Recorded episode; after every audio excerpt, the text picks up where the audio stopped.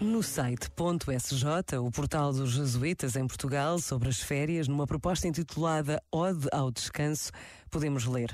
Queremos fazer o elogio do tempo de repouso, do silêncio e da paragem, que ajuda a olhar para dentro e a retemperar forças. Conscientes de que muitas vezes chegamos esgotados às férias, depois de meses intensos de trabalho e preocupações.